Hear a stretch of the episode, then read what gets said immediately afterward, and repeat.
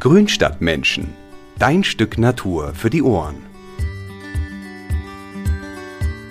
Hallo liebe Grünstadtmenschen. Winterzeit ist Indoorzeit. Die Gestaltung mit Zimmerpflanzen feiert ja schon seit einigen Jahren ein echtes Revival. Monstera, Fahne, Glückskastanie oder Bogenhanf, die haben ihr eingestaubtes Image längst abgelegt. Erinnert ihr euch vielleicht noch an die trutschigen Blumenfenster, die mit lilafarbenen Neonröhren ausgeleuchtet wurden? Oh, das war einfach nur furchtbar. Aber mittlerweile hat sich das stark verändert. Aber wie setzt man den modernen Dschungellook am besten in den eigenen vier Wänden um? Und welche Pflanzen nehmen es einem nicht gleich übel, wenn man sie in eine dunklere Ecke stellt? Und was macht man eigentlich mit langen Luftwurzeln? Antworten auf all diese Fragen findet ihr in dieser Folge. Heute dreht sich alles um Urban Jungle, die neue Zimmerpflanzenliebe. Tropische Schönheiten wie Diefenbachie, Drachenbaum, Flamingoblume und Monstera sind ja echte Trendsetter und erobern besonders die Wohnungen in der Stadt. Doch man stellt sie nicht irgendwo hin, nein, man inszeniert sie. Indoor-Zimmerpflanzen, die sind ziemlich cool. Aus der Leidenschaft für diese exotischen Schönheiten hat sich in den vergangenen Jahren eine echte Urban Jungle-Szene entwickelt. Mich interessiert, welche Trends uns nächstes Jahr erwarten, welche Arten das Sammlerherz höher schlagen lassen, wie man sie richtig pflegt und auf was man so beim Gestalten in den vier Wänden achten muss, um einen richtig schönen üppigen Zimmerdschungel zu bekommen.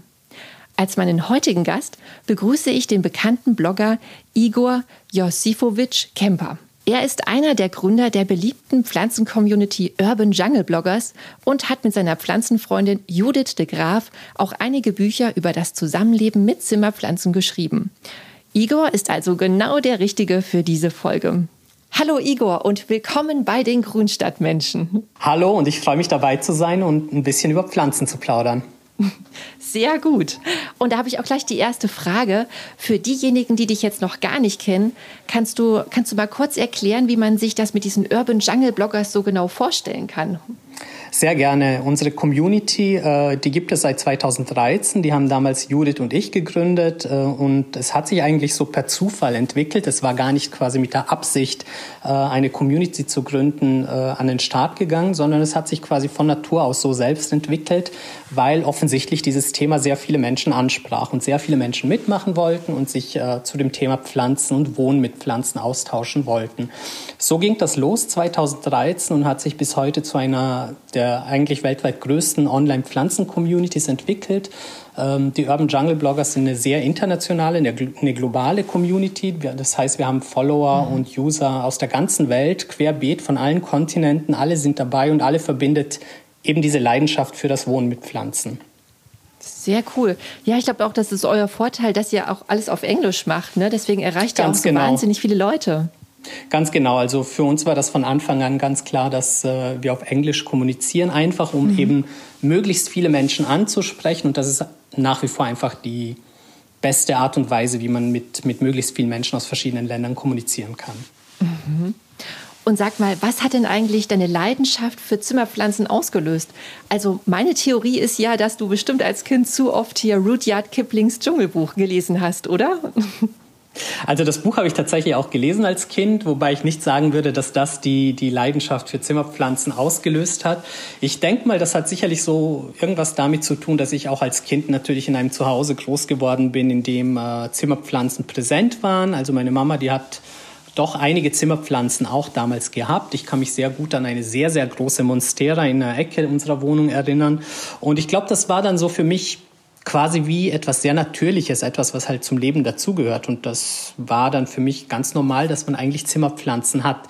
Natürlich, dass ich heute mehr Zimmerpflanzen habe als meine Mama damals. Das liegt sicherlich auch daran, dass es natürlich heute einen ganz anderen ähm, äh, Vibe hat, einen ganz anderen Trend natürlich sich, äh, sich da auch herauskristallisiert hat als damals. Ja, ja, das stimmt schon. Das, das glaube ich auch, dass sich da jetzt einfach auch viel getan hat so in der Zeit. Absolut.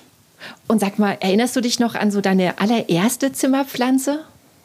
Also ich sage ja immer, meine erste Zimmerpflanze war die, die ich quasi als erste hatte, nachdem ich ausgezogen bin, einigermaßen von zu Hause. Damit mhm. zähle ich quasi nicht Mamas Pflanzen mit. Und mhm. das war dann tatsächlich äh, im Prinzip die erste Zimmerpflanze, die ich als Student in meinem Studentenwohnheim hatte. Und das war eine Dracena, ein kleiner Drachenbaum, den ich dabei hatte. Und der hat mich so quer durchs ganze Studium mit begleitet. Cool. Und hast du die immer noch? Der ist bei meiner Mama dann. Als Ach. ich äh, mit dem Studium fertig war, kamen die Sachen quasi zurück nach Hause und der ist dann ja. bei der Mama geblieben. Cool. Und sag mal, wie viele Pflanzen hast du denn gerade so aktuell in deiner Wohnung? Und welche davon sind dir denn besonders ans Herz gewachsen? Also in meiner neuen Wohnung, ich bin ja seit Jahresanfang in Berlin. Ich bin da quasi von München hergezogen. Dementsprechend hat sich auch die Anzahl in Ticken reduziert, weil ich einfach aufgrund des Transports und des Umzugs im Winter mich von einigen Pflanzen auch getrennt habe, die verschenkt habe oder verkauft habe. Aktuell würde ich sagen, habe ich so zwischen 40 und 50 Pflanzen in der Wohnung ähm, die sich verteilen auf quasi alle Räume, mhm. weil ich überall gutes Licht habe. Und im Moment habe ich so ein, ich sage mal, ein Fable für, für verschiedene Philodendren, die ich habe, einfach weil es denen richtig gut geht hier in der Wohnung. Ich glaube, die mögen das Licht hier. Und die gedeihen wahnsinnig gut und die geben, finde ich, dem Raum sofort so ein Dschungel-Feeling. Ah, cool. Aber 40 bis 50, also ich finde, das sind immer noch eine ganze Menge, wenn du mich fragst. Das, das denken auch viele, ja, dass es wahnsinnig viel ist, aber es, es, es kommt auch schnell was zusammen. Es sind natürlich auch ein paar kleinere Pflanzen mhm. mit dabei, logischerweise. Aber ich habe doch einige, die auch größer sind und die Wohnung ist halt groß genug, sodass sich das ein bisschen verteilt. Und sag mal so, Hand aufs Herz, ist dir schon mal eine Pflanze eingegangen? Oder hattest du schon von Anfang an immer so einen grünen Daumen? Natürlich sind mir auch Pflanzen eingegangen und ich glaube, dieses Konzept des grünen Daumens besagt gar nicht, dass, dass man problemlos mit jeder Pflanze zurechtkommt und dass einem nie eine Pflanze eingeht. Ich glaube, mit Pflanzen ist das gerade so im Indoor-Bereich ist es auch ein bisschen Learning by Doing. Man erfährt und lernt eigentlich äh, im Umgang mit den Pflanzen, was die Pflanze mag und was sie benötigt. Denn jeder Raum, jede Wohnung hat einfach andere äh, Bedingungen. Und das, das wirkt sich dann natürlich auch auf eine Pflanze aus. Und dann kann auch mal eine Pflanze eingehen. Mhm. Ich finde das überhaupt nicht so dramatisch. Ich finde, wichtig wäre eher, dass man dann daraus was lernt, dass man sich vielleicht äh, die Frage stellt, was war das Problem, dass man so ein bisschen analysiert, sich die Pflanze anschaut, untersucht, waren es die Wurzeln, die vielleicht kaputt gegangen sind oder war es zu kalt, zu dunkel, wie auch immer, so dass man irgendwie ein Wissen draus zieht und das dann bei der nächsten Pflanze besser macht. Hm. Das ist ein guter Tipp. Also irgendwie ist das ja auch, ich glaube, weil manchmal, also auf den Fotos sieht das ja immer alles so super perfekt aus mit den Pflanzen und man mhm. denkt so, boah, die, die scheinen ja echt immer irgendwie einen grünen Daumen zu haben. Geht denen überhaupt mal was ein, ne? Aber deswegen, das ist ja irgendwie auch ehrlich und irgendwie auch authentisch, ne? Ähm, weil das passiert ja schon irgendwie mal. Ganz genau, das passiert, glaube ich, jedem und äh, man soll auch bei Pflanzen, finde ich, immer das mit berücksichtigen, dass sich eine Pflanze auch sehr individuell entwickelt, wenn man sie zu Hause hat. Das heißt, sie wird nicht so aussehen, wie sie aussieht, wenn man sie kauft im Gartencenter oder beim Floristen. Da sehen die meistens sehr perfekt aus, weil sie mhm. aus perfekten Wachstumsbedingungen kommen, aus Gartenhäusern kommen. Und in unserem Zuhause ist es nicht so wie dort. Ne? Das Licht wird anders sein, die Temperatur wird anders sein, wir werden anders gießen. Entsprechend wird die Pflanze auch anders wachsen. Aber ich finde, das gehört genauso zur, zur Individualität oder zur Persönlichkeit einer Pflanze, genauso wie sich Menschen auch unterschiedlich entwickeln, so sind auch Pflanzen unterschiedlich. Und das sollte man, finde ich, eigentlich begrüßen und, und sich darüber freuen und gar nicht erwarten, dass die Pflanze immer picture perfect ist, sage ich mal. Ja, oh, das hast du jetzt schön gesagt. Das finde ich gut. Und sag mal, welche Arten würdest du denn Einsteigern empfehlen, die jetzt ähm, also wirklich erst bei Null anfangen? Also bei äh, Einsteigern sage ich immer, eine Regel oder eine Empfehlung meinerseits ist, dass man sozusagen langsam anfängt, dass man sich vielleicht eine oder zwei Pflanzen zulegt und nicht quasi sofort auf den, auf den Trendzug aufspringen möchte und sich denkt, ich will auch sofort einen Urban Jungle zu Hause, ich kaufe mir jetzt gleich 15 Pflanzen mhm. und dann gehen einem zwölf davon ein, sage ich mal. Ne? Weil als Anfänger muss man erstmal so ein bisschen in diesen, in diesen äh, ähm, Trend irgendwie auch reinwachsen selber. Ne? Man muss sich mit mhm. den Pflanzen ein bisschen auseinandersetzen. Ich finde, Information ist Schlüssel zum Erfolg. Das heißt, sich mal schlau machen, sich überlegen, wie ist denn meine Wohnung? Habe ich viel Licht? Habe ich wenig Licht? Ist es, äh, habe ich Zeit oder überlege ich mir dann äh, auch die Pflanze regelmäßig zu gießen oder bin ich jemand, der oft weg ist oder ich es vergesse oder wie auch immer. Deswegen sage ich immer, als Einsteiger würde ich auf sehr, sehr einfache ähm, pflegeleichte Pflanzen setzen. Das kann Bogenhanf sein, das kann eine Efeutute sein. Ähm, auch eine Monstera ist wirklich nicht kompliziert. Auch mit der kann man starten und sich dann quasi so ein bisschen äh, im Sinne von Learning by Doing einfach weiterentwickeln und den Dschungel auch wachsen lassen zu Hause. Ne? Mhm. Und sag mal, wer gießt denn eigentlich deine Pflanzen, wenn du jetzt mehrere Tage unterwegs bist? Das würde mich ja auch mal interessieren. Hm. Also es ist tatsächlich so, dass meine Pflanzen, alle, die ich habe, sehr gut auch mal eine Woche ohne mich auskommen können. Ich war jetzt vor kurzem eine Woche in Spanien beruflich und denen ging es super, als ich zurückkam. Die, äh, ich check die, bevor ich weg bin, äh, nochmal und gieße die gegebenenfalls nochmal. Und das war's, dann geht's denen gut. Wenn ich jetzt mal wirklich länger weg bin, ich rede jetzt von Zeiträumen von drei bis vier Wochen, mhm. dann würde ich schon äh, hier jemanden kommen lassen. Ich habe Gott sei Dank viele gute Freunde hier in der, auch in der Nachbarschaft, auch Freunde, die selber Pflanzen mögen und Pflanzen haben. Das heißt, denen könnte ich mit gutem Gewissen meinen Zweitschlüssel hinterlassen und sie einfach äh, hier ein bisschen Pflanzenpflege ja. betreiben lassen. Ja. Aber hast du auch irgendwie so Erfahrung mit diesem Bewässerungssystem schon mal irgendwie gesammelt oder ausprobiert? Also ich habe teilweise einige Pflanzen bei mir im äh, Homeoffice, die ähm, in einer integrierten Möbellösung sind. Da sind so Bewässerungssysteme, das ist aber ein einfaches Bewässerungssystem, wie man das vielleicht oftmals auch aus Büros oder so kennt, ne? mit einem Wasserstand, mit einer Wasserstandsanzeige und die Töpfe haben quasi unten so ein kleines Wasserreservoir. Mhm. Das heißt, die kann man schon einmal befüllen und die halten eigentlich schon für eine gewisse Zeit. Aber auch dieses Bewässern oder Gießen, äh, wenn man länger weg ist, hängt natürlich sehr stark davon ab, in welcher Jahreszeit das gerade ist. Wenn wir im mhm. Sommer weg sind und die Wohnung irgendwie sich aufheizt, weil sie südseitig ist und dann in der Wohnung 30 30 Grad sind, ist es ja logisch, dass das Wasser auch schneller verdampft und dass die Pflanzen schneller gegossen werden müssen. Ist man aber im Winter weg, wie jetzt beispielsweise, und stellt dann zum Beispiel, wenn man auch länger weg ist, mal die Heizung auch aus, damit die natürlich auch keine Energie verschwendet, dann mhm. geht es den Pflanzen auch nach einer Woche nach zehn Tagen immer noch gut. Okay, und du hast jetzt gerade schon gesagt, du bist ja öfter mal unterwegs und bekommst ja auch viele Einblicke in fremde Wohnzimmer und bist ja schon so eine Art Trendsetter, möchte ich mal sagen. Kannst du uns denn verraten, welche Pflanzen so in der nächsten Saison total angesagt sein werden?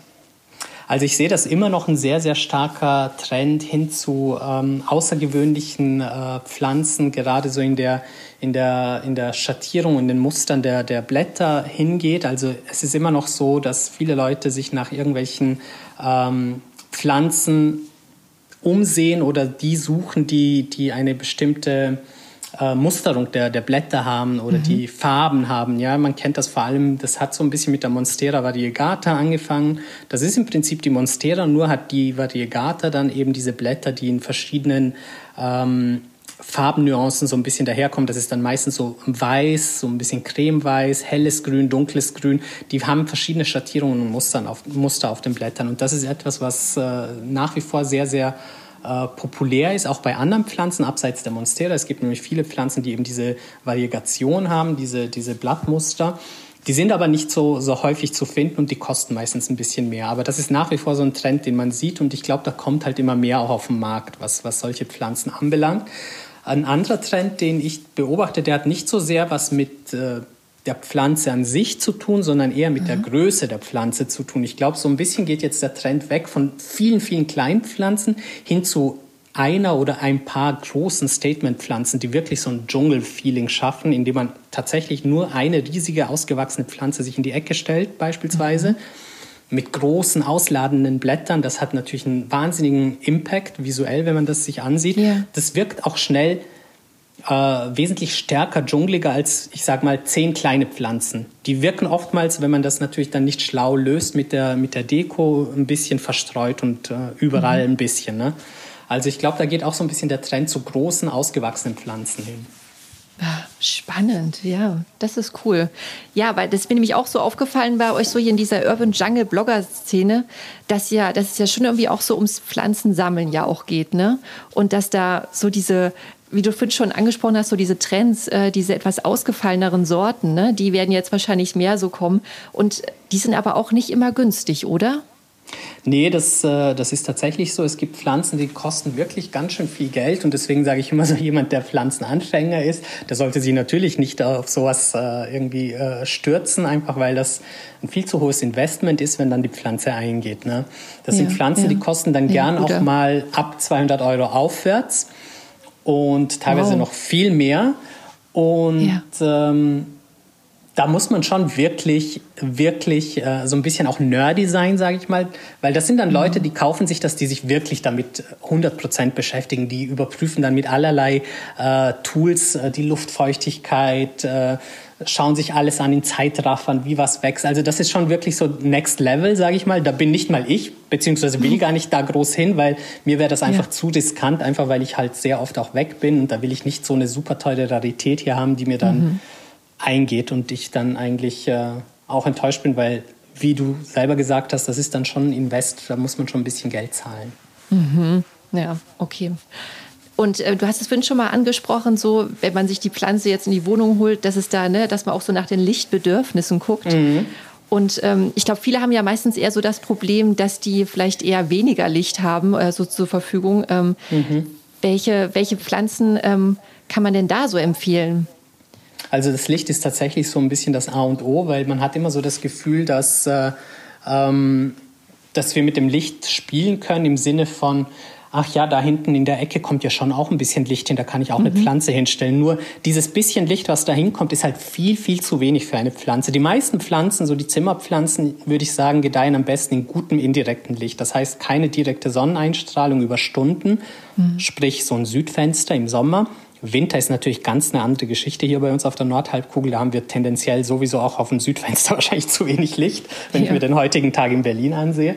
Ja. Aber ähm, grundsätzlich wirklich, man muss schon bedenken, dass eine Pflanze einfach schon ausreichend Licht benötigt, gutes indirektes Licht und das über einen gewissen Zeitraum des Tages. Das heißt, die sollte nicht zu dunkel stehen. Natürlich gibt es gewisse Zimmerpflanzen, die auch für Halbschatten oder eher dunklere Ecken der Wohnung geeignet sind. Man darf aber auch nicht vergessen, dass diese Pflanzen dann auch viel, viel langsamer wachsen werden, mhm. weil sie eben dunkler stehen. Und das Licht ist quasi sowas wie ein Wachstumsmotor, wie äh, das Benzin im Auto sozusagen. Also wenn sie das nicht haben, dann wachsen die auch nicht und fahren halt auch nicht quasi. Ne?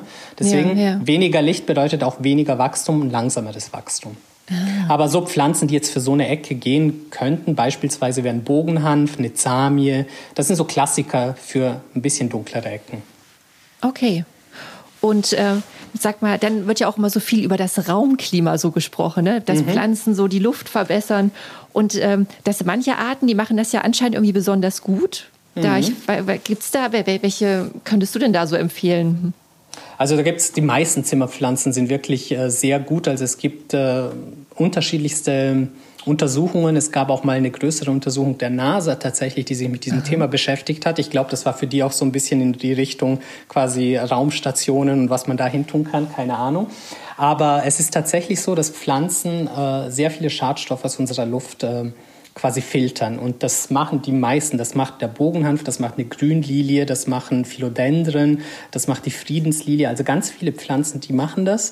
Allerdings ist das natürlich in einem gewissen Rahmen zu sehen. Ne? Eine Pflanze, wenn ich mir eine in den Raum stelle, heißt das nicht, dass sie den ganzen Raum hier, äh, mhm. die Luft des ganzen Raumes filtern kann oder reinigen kann. Ich glaube, das ist so ähm, etwas, was wir natürlich so nie schaffen würden. Da müssten wir uns ganz viele Pflanzen hineinstellen. Also da hat, äh, da hat es in dieser NASA-Untersuchung auch äh, spannende Ergebnisse gegeben.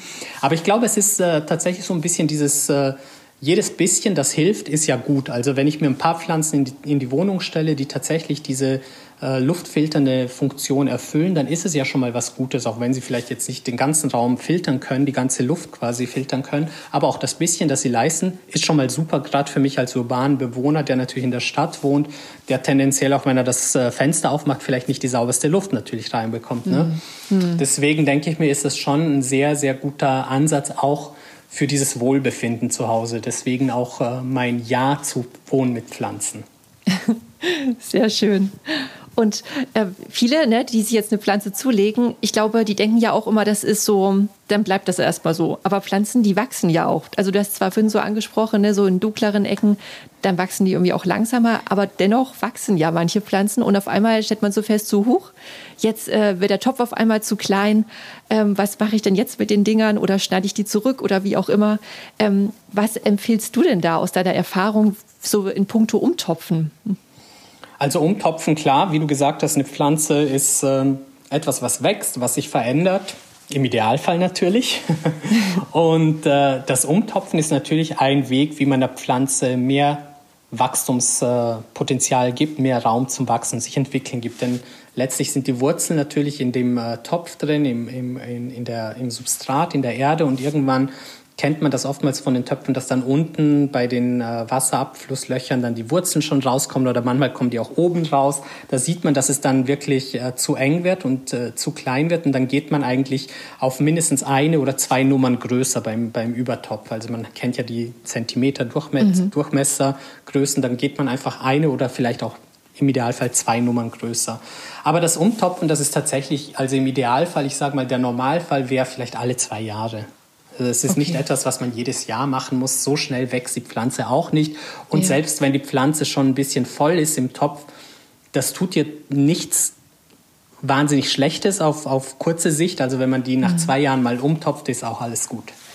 Wo wir gerade noch beim Thema Umtopfen sind, äh, mich interessiert ja auch so das Thema Vermehren von Pflanzen. Ja, das ist ja irgendwie auch ganz spannend, ähm, weil bei manchen, da geht es ja irgendwie recht einfach, dass man einfach mal so einen Trieb ab, abzweigt und dann einfach so in ein Wasserglas stellt.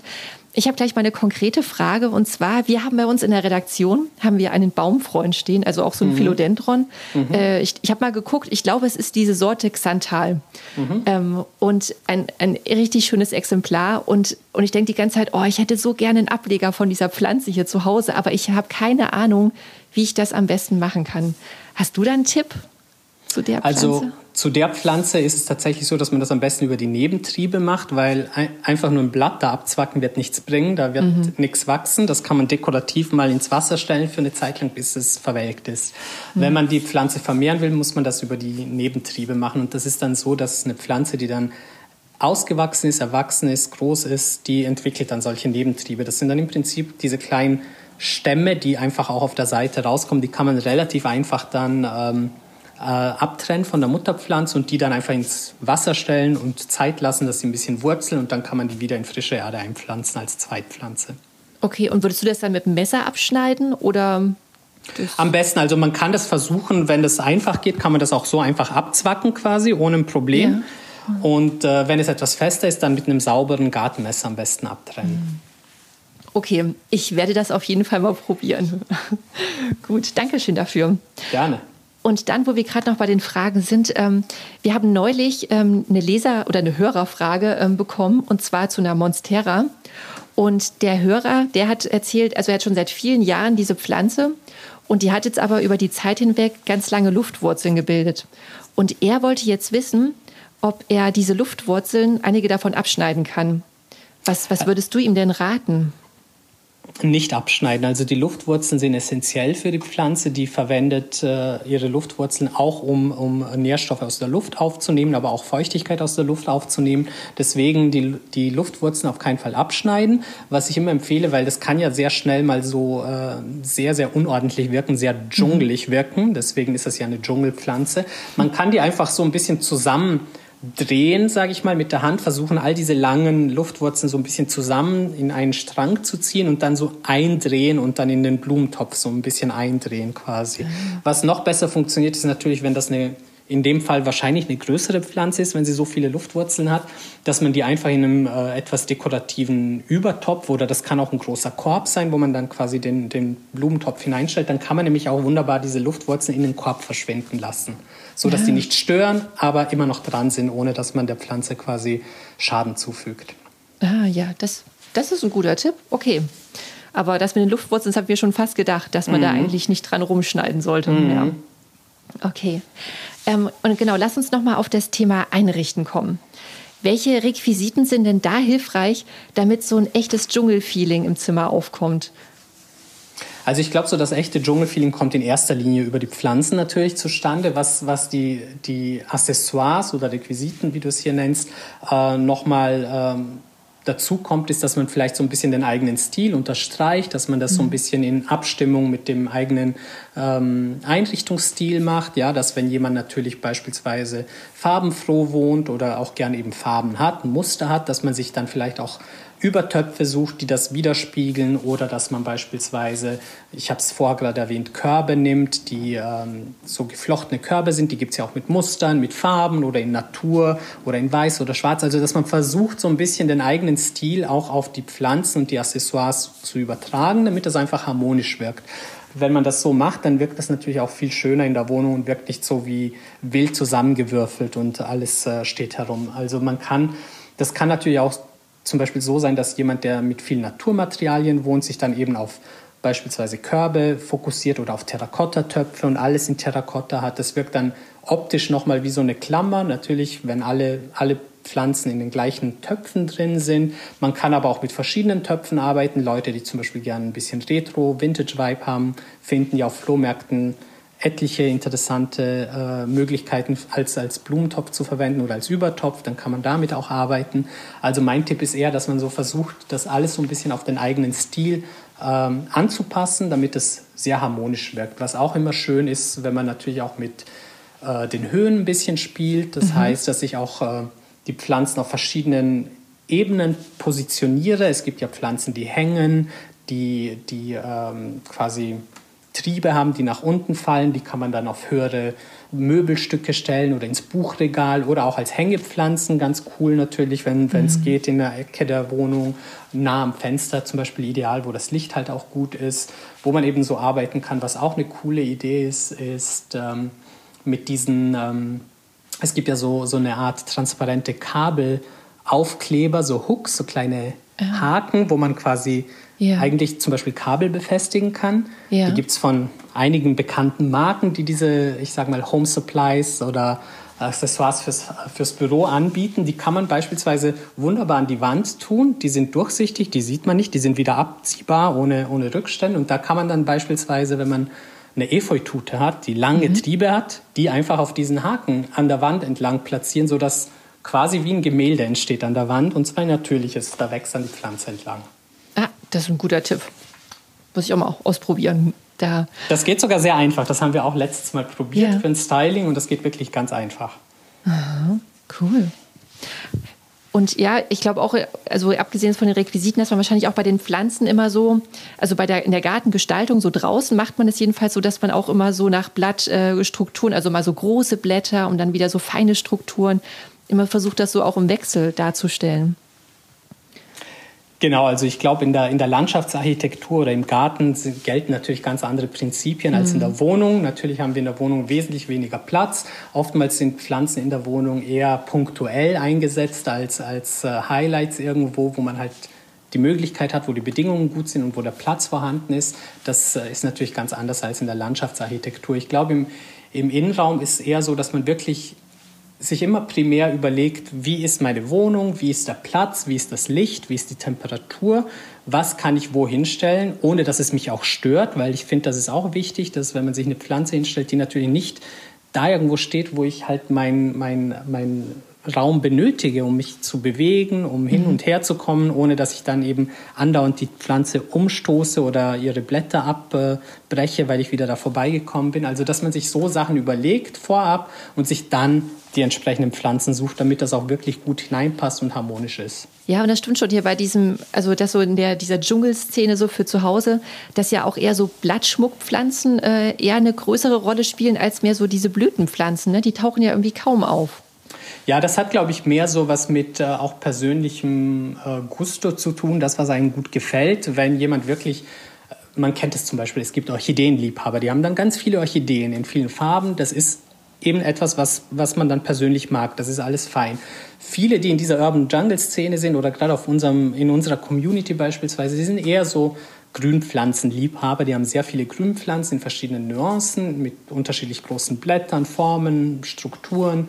Ähm, aber der Fokus liegt darauf. Was man aber immer machen kann, ist, wenn man eben auch Blüten mag oder Farben mag, die als, als Akzente mit hineinsetzen, da kann man dann unterschiedliche Pflanzen sich suchen, je nachdem, was man auch für für Farben mag oder was halt in die Wohnung auch passt. Das kann eine Helikonie sein, das kann aber auch sehr dezent eine, eine Friedenslilie sein, die eben weiß ist. Das ist dann eher dezenter quasi vom Styling. Oder man will richtig Farbtupfer, zum Beispiel, wie ich gesagt habe, über Orchideen. Aber mhm. da gibt es ja auch ganz, ganz coole und tolle Orchideen, die man finden kann.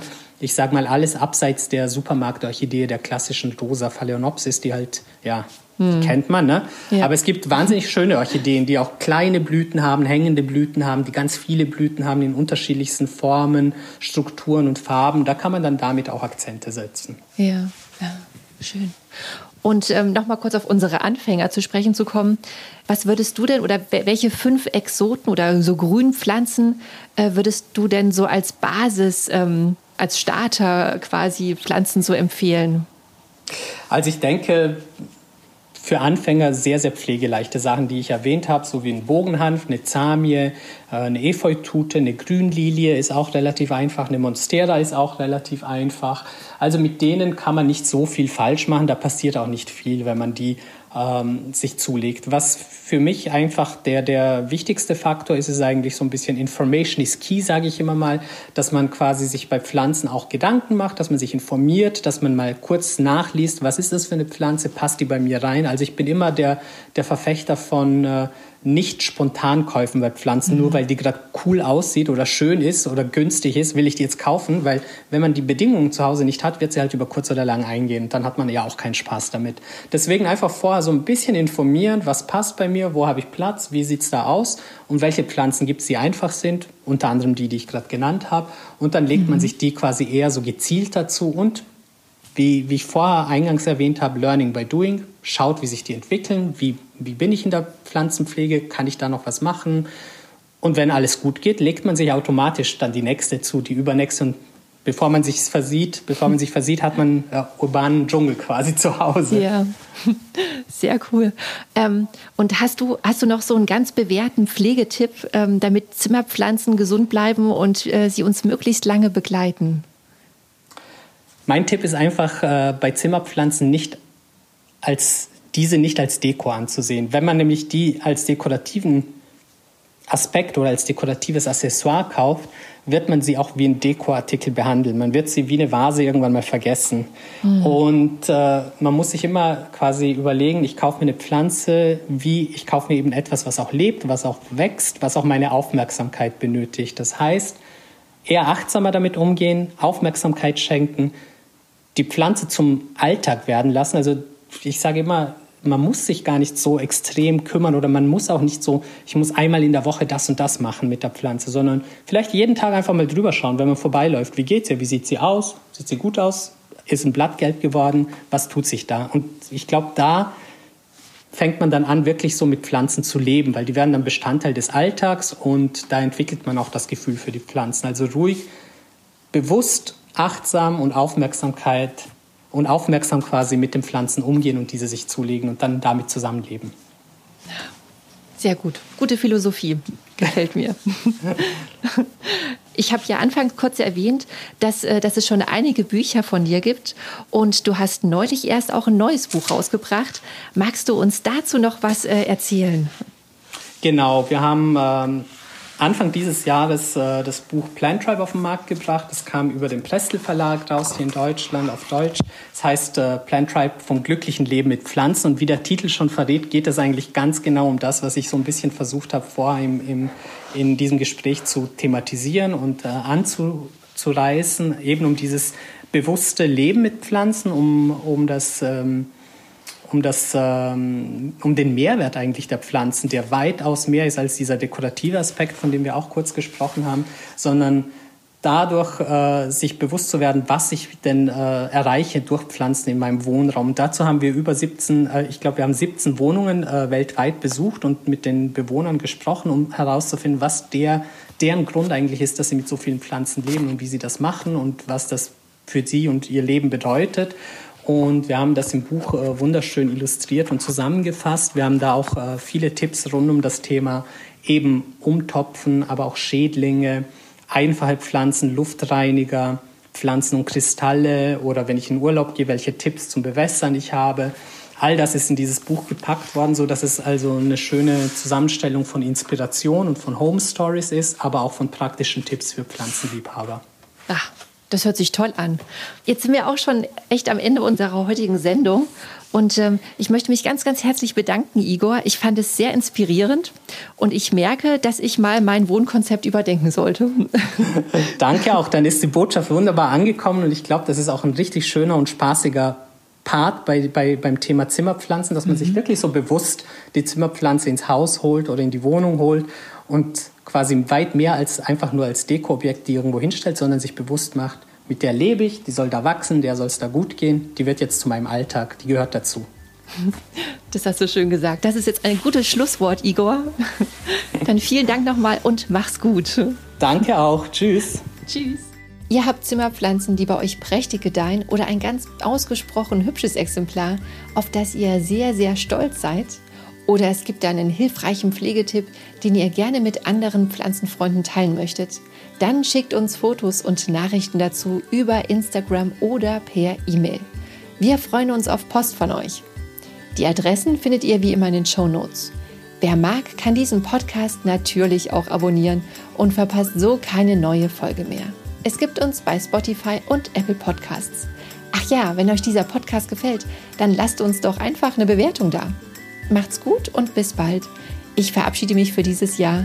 Eure Karina.